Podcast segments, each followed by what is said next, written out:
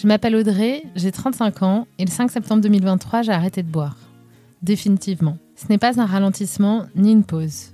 C'est une croix mise sur une substance à laquelle j'étais accrochée depuis des années.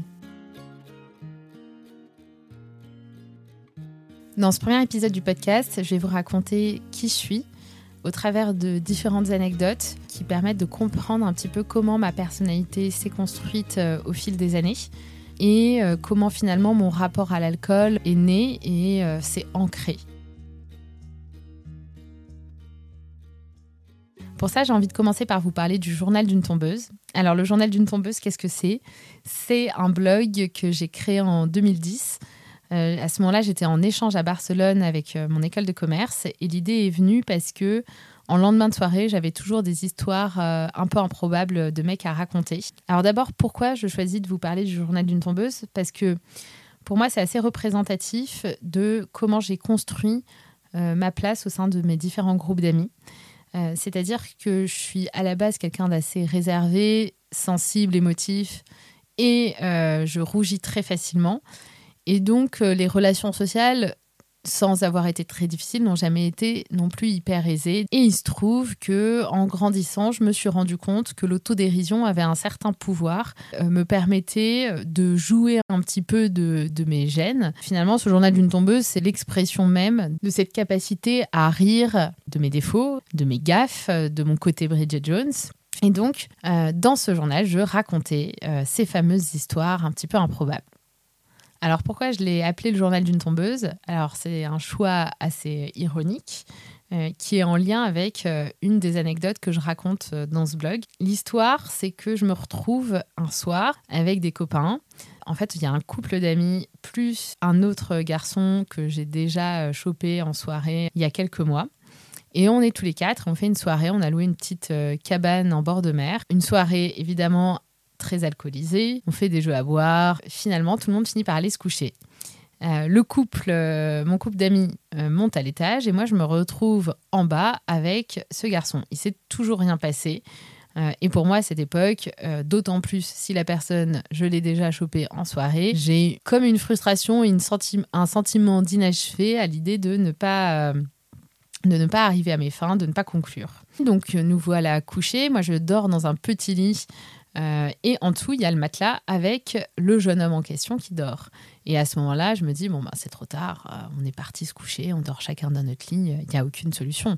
Sauf que euh, d'un seul coup, j'ai une idée lumineuse qui me vient à l'esprit. C'est-à-dire que si je me décale suffisamment sur la tranche du lit, je pourrais finir par tomber, tout simplement. Et tomber donc dans son lit. Ni une ni deux, je commence à me décaler progressivement. Et donc je me décale, je me décale, et je finis par arriver à mes fins et euh, il se passa ce qui devait se passer. Voilà, donc ça c'était euh, typiquement le genre d'action qui, qui pouvait m'arriver de faire à la force euh, du courage donné par l'alcool, un courage renforcé finalement par le fait que le lendemain j'avais une histoire assez dingue à raconter et effectivement quand nos amis sont réveillés j'avais qu'une hâte, c'était de pouvoir me retrouver en tête à tête avec ma copine pour lui dire euh, tu devineras jamais ce que j'ai fait. Et ça, ça faisait vraiment partie du plaisir que j'avais à faire euh, ce genre d'action. Et donc cette histoire, je la raconte, et donc d'où le journal d'une tombeuse. Après, j'en ai plein d'autres à raconter. Je peux vous mettre euh, le lien vers le blog dans, dans l'épisode si vous avez envie d'en savoir plus. Il y a une autre histoire que j'ai pas consignée dans le journal d'une tombeuse et qui est plus ancienne pour le coup, mais qui aussi m'a montrer que grâce à l'alcool, je pouvais oser faire des choses que je n'aurais jamais osé faire.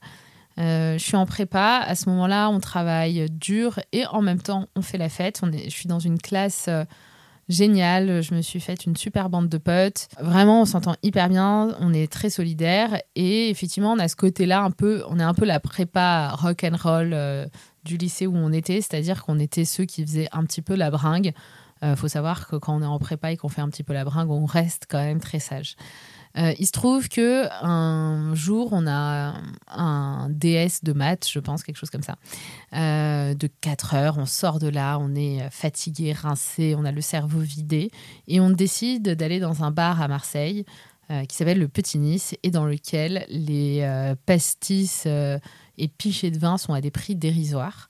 Euh, et donc, il doit être 19-20 heures et on commence à s'enchaîner les verres, à jouer à un jeu d'alcool. Je suis la première à passer sur le banc euh, des, euh, des cobayes. Et donc, je bois beaucoup plus que tout le monde et donc je suis très très rapidement torchée. Et il y a mon crush, dont je suis éperdument amoureuse à cette époque-là. Cheers Lucas. Et à un moment donné, je l'attrape par la main, je l'entraîne au milieu du bar. Il faut savoir que c'est c'est pas un bar où les gens sont debout, les gens sont attablés, euh, la lumière est forte, on n'est pas dans un truc tamisé et il est aux alentours de 20h30 et je suis torchée. Je l'attrape par le bras et je l'embrasse fougueusement, mais fougueusement devant tout le monde. Alors là, la drôlerie qui s'est passée, c'est que en bonne émotive, je me suis mise finalement à saigner du nez. Donc ça aussi, ça fait partie des, choses qui, font rire a posteriori. Euh, bref, j'ose embrasser mon crush dont je me languissais depuis des mois grâce à la force de l'alcool. Vous imaginez comme euh, ça a pu construire euh, comment ça a pu renforcer mon appétence pour cette substance qui me donnait des pouvoirs de super-héroïne et qui me permettait d'aller au devant de situations comme celle-ci. Voilà, donc ça, c'était mon personnage et euh, mes amis ont toujours eu tendance effectivement à me renforcer dans ce personnage-là de manière euh, bienveillante, bien entendu. Mais c'était vraiment mon rôle. Mon rôle était là de faire rire. Est-ce qu'Audrey a une nouvelle histoire à nous raconter? Euh, Et moi, je m'en gargarisais parce que j'aime avoir quand même de l'attention portée sur moi, bien qu'étant réservée. J'aimais bien faire le show petite ambivalence euh, de ma personnalité, ça me donnait, euh, ça me donnait un rôle dans le groupe, une place, et ça c'était assez important pour moi. Donc j'ai construit comme ça ma personnalité au fil des années, et puis on a grandi, euh, on a commencé à avoir des jobs, on a continué à faire la fête de manière assez assez intensive avec mes amis, je pense jusqu'à nos 28-30 ans. Les gens sont progressivement plutôt posés. J'ai beaucoup d'amis qui sont mariés, qui ont eu des enfants. Et moi, j'ai continué à faire la fête. J'avais encore des copains euh, qui étaient très fêtards aussi. Euh, je me suis mise aussi en couple. Euh, pour le coup, on n'était pas mariés sans enfants et on faisait, on faisait pas mal la fête ensemble, mais j'avais une situation plus stable. Ça m'empêchait pas donc de faire la fête assez régulièrement, mais j'avais quand même ce garde-fou qui était la personne qui était avec moi au quotidien et qui voyait bien que j'appréciais la boisson un petit peu plus que la norme et qui faisait attention à ma consommation. Et comme j'avais pas envie de le perdre, bien évidemment, euh, je me limitais aussi, et puis j'avais un regard sur moi, euh, je voulais pas faire l'alcoolique de service. Donc en fait, ça m'a quand même limité pendant pas mal d'années. On faisait encore beaucoup la fête, mais j'avais un garde-fou qui faisait que la semaine, c'était quand même plus limité, etc. Et puis, euh, il y a à peu près un an et demi, on a décidé de se séparer, de prendre chacun notre appartement. Et donc, je me suis retrouvée à vivre seule. Là, ça a été, euh, dans ma tête, c'était la liberté. Je vais pouvoir faire ce que je veux. À tel point que je me suis remise à fumer alors que j'avais arrêté euh, de fumer pendant cinq ans. Tout simplement juste parce que ça me donnait la sensation d'être encore plus libre et de pouvoir fumer autant que je voulais, puisque j'avais arrêté de fumer avec mon ex. Donc, du coup, il y avait un petit côté pacte. Et là, je pouvais m'en libérer quelque part. Et c'est assez marrant parce que finalement, j'ai choisi des choses qui ne sont pas tout à fait symboles de la liberté, que ce soit la cigarette ou l'alcool. Et donc, tout au long de l'année, euh, j'ai commencé. Bah, J'avais plus de garde-fou par rapport euh, surtout à l'alcool, parce que la cigarette est une chose, mais. Euh, l'alcool, l'alcool c'en est une autre. Enfin, bon, bref, vous avez compris. Et donc, à ce moment-là, je suis célibataire, donc je sors beaucoup, que ce soit en date, que ce soit avec des copains, je sors tout le temps, je peux faire un petit peu ce que je veux. Donc, évidemment, je bois beaucoup, mais c'est à peu près euh, masqué par euh, un niveau de sociabilité assez euh, élevé qui peut justifier cette consommation excessive. Sauf que je commence à sentir quand même qu'il y a un sujet. Et je pense à une anecdote en particulier qui est un soir, je me retrouve à passer des entretiens parce que ça se passe pas très bien avec mon job euh, en cours. Je passe un dernier tour d'entretien, ça se passe hyper bien. Je rentre chez moi, j'ai envie de célébrer ça. Il se trouve qu'à l'époque, je fréquentais un tout petit peu euh, quelqu'un. Donc je le contacte, il n'était pas dispo. Et du coup, je me retrouve euh, sans plan, toute seule, personne de dispo. Et donc, je décide d'aller me faire une pinte au bar du coin. Alors, il faut savoir que le bar du coin que j'avais choisi, c'est vraiment le bar tabac PMU. Et donc, me voilà avec ma pinte, euh, mes clopes euh, en terrasse. Il faisait chaud, on était en juin. Et j'ai l'impression que je profite, que je suis une femme libre. C'est un petit peu rock and roll. Alors qu'en réalité, tout ce qui était en train de se passer, c'est que j'avais besoin de boire, comme tous les soirs finalement, sauf que là, j'avais pas l'excuse d'avoir quelqu'un avec moi. Donc je m'autorise cette pinte euh, que je siffle assez rapidement. Finalement, je me sens pas non plus super à l'aise à me retrouver en terrasse toute seule à commander une deuxième pinte. Et donc je remonte chez moi et là, je commence à me servir des verres de vin. Et tout ça s'est passé quand même très vite. Je pense qu'en moins d'une heure, j'ai bu une pinte et trois verres de vin. Et là, euh, mon, mon date du moment, ma fréquentation, finalement me signifie qu'il est dispo et qu'on peut se retrouver. Donc euh, je suis contente évidemment de le retrouver et puis euh, c'est quand même mieux de boire avec quelqu'un que de boire seul. Euh, sauf qu'il se trouve que quand même je suis un tout petit peu pété. Et donc comment j'explique ça? Je lui dis ok super, ben j'arrive, je finis un verre avec mes collègues et j'arrive. Et voilà, je décide de mentir pour cacher le fait que j'ai bu seul parce qu'évidemment c'est pas normal. Et donc, je sais que c'est pas normal à ce moment-là. Pourquoi je vous racontais ça finalement? Je vous racontais ça parce que cette dernière année a, a, été une accélération de la consommation. Je vous parlerai plutôt dans le prochain épisode de comment mon process de décision euh, par rapport à l'arrêt de l'alcool s'est mis en route. En tout cas, ce qu'on peut, ce qu'on peut observer là, c'est que à ce stade, l'alcool était devenu un besoin.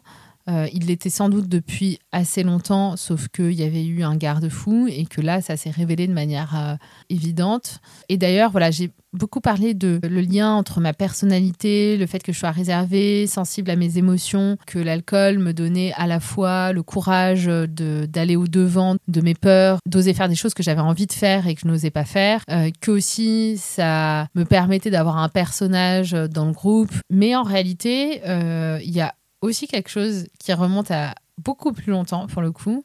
Je pense que je devais avoir aux alentours de 18 ans et j'étais seule chez ma mère et il y avait un cubi de rosé dans le frigo. Et donc là, euh, je me souviens, à cette époque-là, je fumais en douce. Euh, mais du coup, je fumais dans la chambre de mon frère parce que mon frère fumait et mes parents le savaient, donc c'est mon petit frère.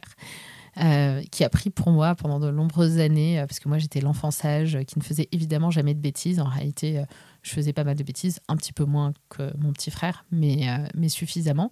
Et donc, euh, bref, euh, je me retrouve à me binge-watcher une saison de Sex and the City. Je suis toute seule. Et là, je sais pas comment l'idée me vient à cette époque je décide de me faire un petit verre de rosé avec ma clope parce que c'est quand même vachement plus sympa. Et donc, je me fais un premier verre de rosé que je finis ultra rapidement et je me dis, oh là là, j'en ai encore envie d'un. Et donc, je me resserre un verre de rosé. Et là, je me dis, oh là là, j'en ai encore envie d'un. Et je sais plus combien j'en ai bu, mais sérieusement, j'en ai vraiment bu beaucoup.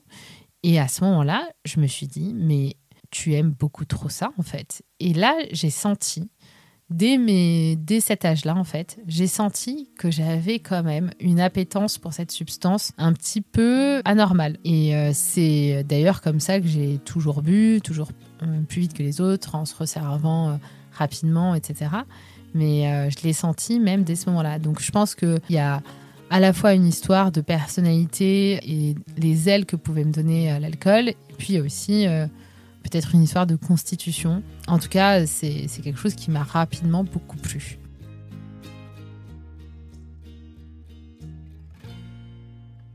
Dans le prochain épisode, je vais vous raconter comment j'ai pris la décision d'arrêter de boire, comment finalement cette décision s'est petit à petit imposée à moi et est devenue une évidence.